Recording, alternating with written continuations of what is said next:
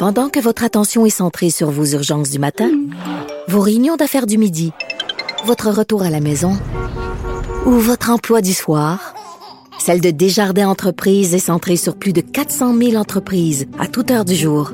Grâce à notre connaissance des secteurs d'activité et à notre accompagnement spécialisé, nous aidons les entrepreneurs à relever chaque défi pour qu'ils puissent rester centrés sur ce qui compte, le développement de leur entreprise. Cube Radio. Les rencontres de l'heure. Elsie Lefebvre et Marc-André Leclerc. La rencontre, Lefebvre, Leclerc. Marc-André Leclerc est avec nous pour faire le point euh, sur les événements politiques de la journée. Bonjour Marc-André. Allô Yasmine. As-tu écouté le point de presse, euh, docteur euh, Arruda, avec euh, Monsieur Roberge sur le retour à l'école? Qu'en as-tu pensé? Ben oui, écouté ça. C'est sûr que comme parent, moi, c'est ma première année, Yasmine. Hein, c'est ma, ma, ma, plus vieille, elle a 6 ans, donc c'est préscolaire, maternelle. Donc pour moi, comme parent, c'est comme une, une entrée là, dans le monde là, scolaire. Euh, ma plus jeune, ma deuxième, est toujours en CPE. Donc c'est sûr que j'étais très intéressé. J'étais un peu surpris. Euh, tu sais, le gouvernement qui aime beaucoup faire des, des points de presse à 17 h 18 h là, je me semble que c'est pour les parents, 13 heures, c'est plus ou moins... Euh, plus ou moins d'adon pour plusieurs. Donc ça, j'étais euh, premièrement un petit peu surpris. Euh, ben, tu sais, je veux dire, c'est un point de presse qui était quand même assez, là, tu sais, euh, point A, point B. C'est sûr, le, le gros point qu'on veut savoir comme parents, c'est le 17 janvier. Qu'est-ce qui arrive le 17 janvier?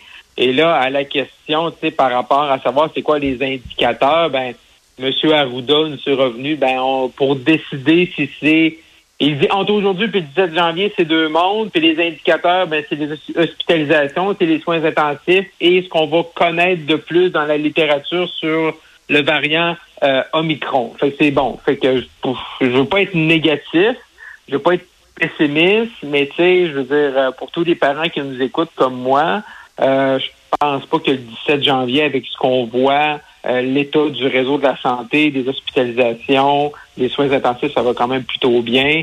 Euh, que le 17 janvier, les jeunes vont revenir là euh, comme ça tranquillement là, en classe. Donc, mais il avait l'air assez, il avait l'air assez déterminé là pour que le 17 janvier le retour se fasse en présentiel.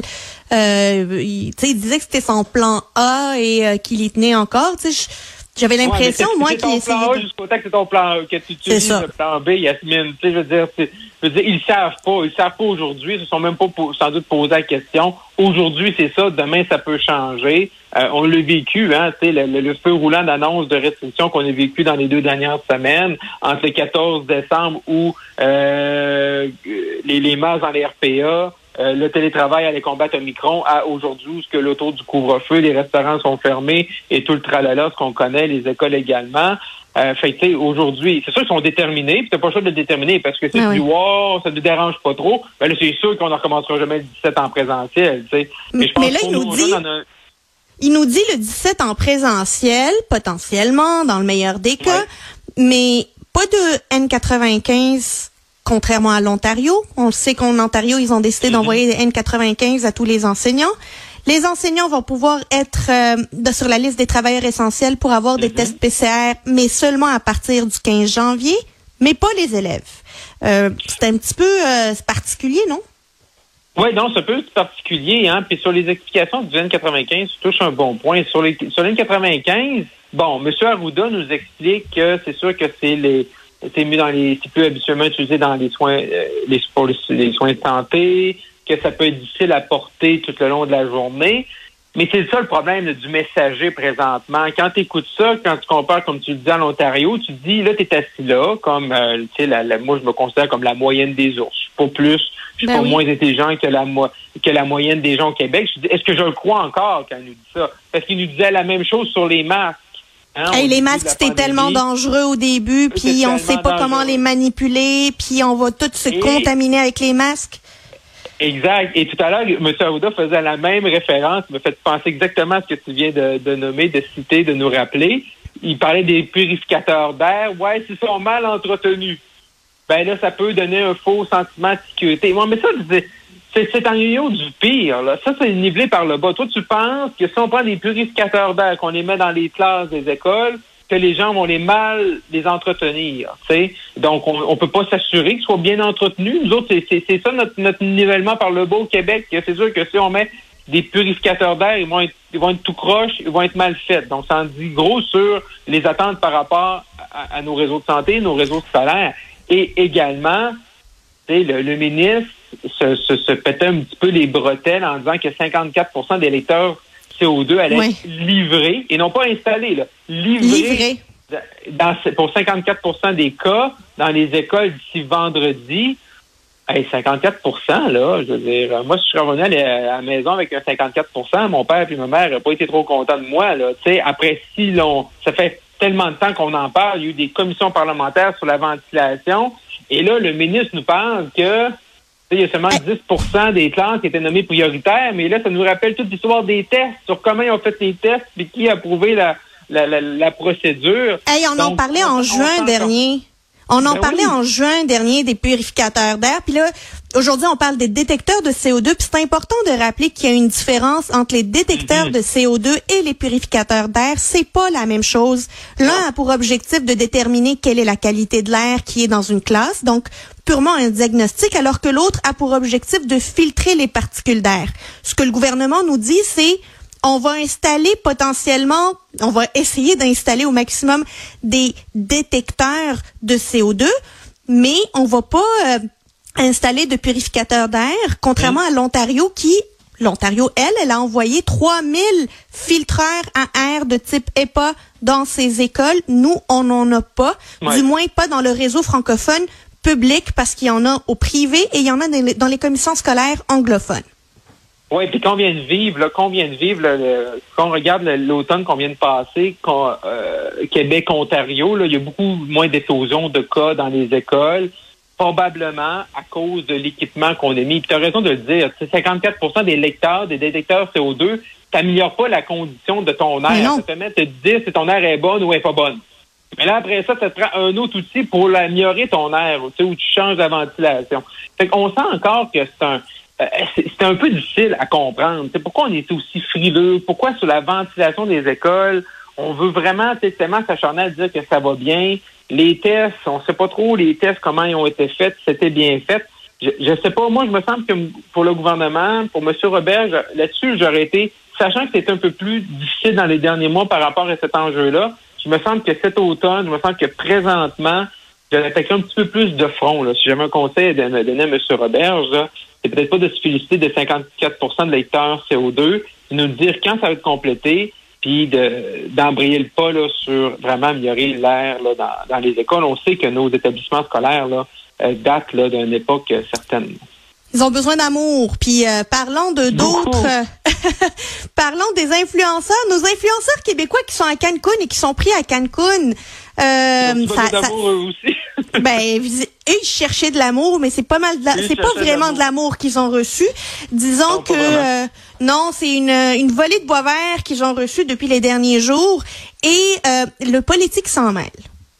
Oui, le politique s'en mêle. C'est ça qui est, euh, la nouvelle qui est, qui, est sortie là euh, dans le Journal de Montréal, le Journal de Québec hier, et là qui fait vraiment la une. Hein, partout, là, c'est rendu, ça, dépasse les frontières du pays. Et là, c'est même Justin Trudeau aujourd'hui là qui, qui, qui s'en est mêlé en les traitant de sans dessin. Euh, trois ministres fédéraux, pas un, pas deux, mais trois ministres fédéraux ont signé une déclaration hier pour dire que ces gens-là, il allait avoir des conséquences. Euh, c'est le fun de voir le, gouvernement fédéral, euh, pour une fois depuis l'élection, proactif sur un dossier. Hein? Euh, il y a quand même eu cet automne, là, on se rappellera des, des tueries à Montréal, le trafic d'armes interpellé par Valérie Plante, par euh, l'ensemble du gouvernement du Québec, un peu là absent. C'était long, former le Conseil des ministres, c'était long d'avoir le discours du trône. mais là, hein, ce dossier-là, ils sont très proactifs. On voit que ça les interpelle beaucoup et sont contents qu'ils soient montrés qu'ils sont proactifs parce qu'ils sentent un peu la, la grogne euh, dans la dans la population. Et, je trouve ça quand même, tu sais, je pense que ces gens-là ont mal agi. Je pense que ces gens-là méritent des conséquences. Mais de voir quand même trois ministres, le premier ministre, aussi proactif, aussi dur sur cet enjeu-là, oui, qui est, qui, est grave, oui, qui est un exemple, oui, qu'on va en faire un exemple, mais euh, quand tu vois que le gouvernement fédéral était lent sur d'autres dossiers dans les derniers mois, tu te dis, OK, ben j'espère qu'ils vont garder en 2022 cette grande proactivité sur l'ensemble des dossiers pour qu'on puisse, oui, oui, ça c'est grave, mais ce vol-là, il est terminé. Ces gens-là, ben là, ils ont de la misère à trouver un vol pour revenir au pays. Euh, Songwing les a laissés tomber, Air Transat également. On euh, attend Air Canada? Air Canada, on attend ça. Euh, même l'organisateur, hein, au cours des dernières minutes, là, a commencé à dire qu'il prenait cet enjeu-là là, sérieusement, là, Monsieur euh, James William Awad, et qui va prendre un temps pour s'asseoir et repenser à tout ça. il va avoir du temps en attendant un prochain avion, là? Il, dit, il, dit à la fin, donnez-moi un moment quand même pour comprendre là, mieux cette situation. Fait que, regarde, moi, je lui propose de m'appeler. Euh, je vais lui expliquer la situation. On pourra lui expliquer, je pense, Yasmine et toi, pour comment, ça, ça, a dégénéré. Je pense qu'on est capable de, de, faire ça, de lui prendre le, temps de l'aider.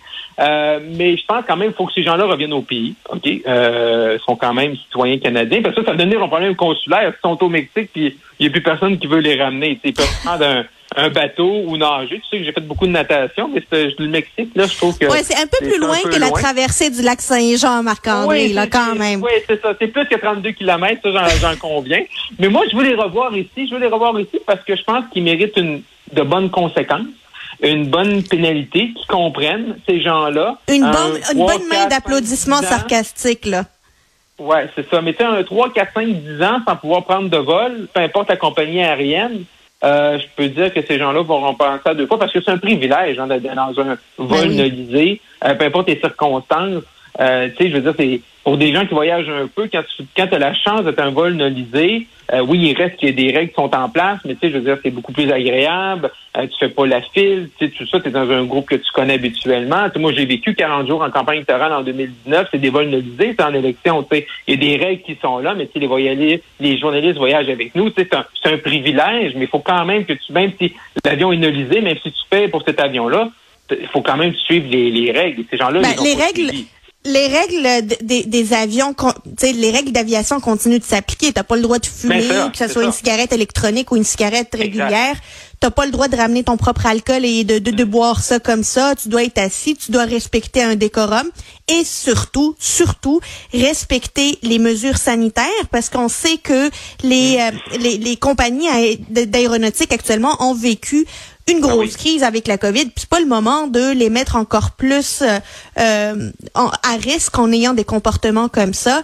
Euh, J'ai hâte de voir comment ils vont revenir, mais on va suivre ça, euh, comme je le disais tantôt, euh, de minute en minute. Je suis sûre qu'on va en apprendre davantage. Mais boule de cristal 2022, Marc-André, qu'est-ce que tu vois dans ta boule de cristal? Ben, je vais te parler aujourd'hui, là, tu sais, c'est à tous les jours, là, je, veux qu'on se parle un peu des, semaines à venir, des mois à venir, et, et, je, peux pas, euh, tu sais, qu'on parle 2022, on parle élection générale et élection partielle dans Marie-Victorin, qui, est un, qui est un passage obligé. Euh, c'est rare qu'on ait ça. On va avoir une élection partielle à quelques semaines, qui demande l'élection générale, tout dépendamment quand M. Legault va décider de la déclencher. Et contrairement peut-être, et, j'ai hâte de t'entendre euh, parce qu'on échange ensemble souvent à la joute ou au bilan LCN, euh, c'est sûr que présentement, tu sais, la pression est un peu sur la carte parce que c'est eux qui sont favoris dans les sondages, mais quand je regarde un peu les choses, quand je vois le Parti québécois qui est allé chercher quand même euh, Pierre Nantel, quelqu'un qui est bien connu là-bas, qui est un député local à Longueuil, je me dis que le Parti québécois peut nous surprendre et pourrait conserver cette circonscription-là et pourrait peut-être sauver la peau à Pascal, euh, à Paul Saint-Pierre Plamondon, de lui permettre, permettre de rester à la tête du Parti québécois, lui donner un petit souffle, je veux même pas dire momentum, là, mais un petit souffle par rapport à, l'élection générale. Donc, euh, je, pense que les, les, choses ne sont pas ne sont pas jouées. Euh, autant pour la CAQ que le Parti québécois. Je pense que Saint-Pierre Plamondon, M. Saint-Pierre Plamondon, fait un bon coup en allant chercher M. Nantel. Je pense que c'est la meilleure candidature pour eux, pour le Parti québécois. Et euh, je miserais un peu plus sur le Parti québécois présentement pour remporter euh, Marie-Victorin. Je suis peut-être un peu seul dans ma dans ma cour, mais c'est un peu une prédiction là, pour les prochains ben, mois. C'est sûr que étant, euh, tout le monde voyait, les analystes politiques voyaient une, une euh, élection partielle qui pourrait être déclenchée relativement rapidement après le retour des fêtes. Donc, euh, mm-hmm. mais là, le, le, variant Omicron vient changer la donne, vient changer les règles du jeu. Et plus le temps passe, plus Pierre Nantel est sur le terrain, plus il se fait connaître, plus il serre des mains. Ben, j'espère qu'il serre pas des mains, mais qu'il fait des tapes de coude euh, auprès des, des, des, citoyens. Et évidemment qu'il augmente ses chances de, de, de, de remporter Marie-Victorin pour le PQ, mais ça reste quand même tout un pari pour le PQ qui a présenté ah Pierre Nantel et Paul Saint-Pierre Plamondon qui n'a pas voulu y aller. Et il joue gros, le PQ joue plus gros que la CAQ dans cette circonscription-là. Ah non, ça c'est sûr, je suis d'accord avec toi, Yasmine.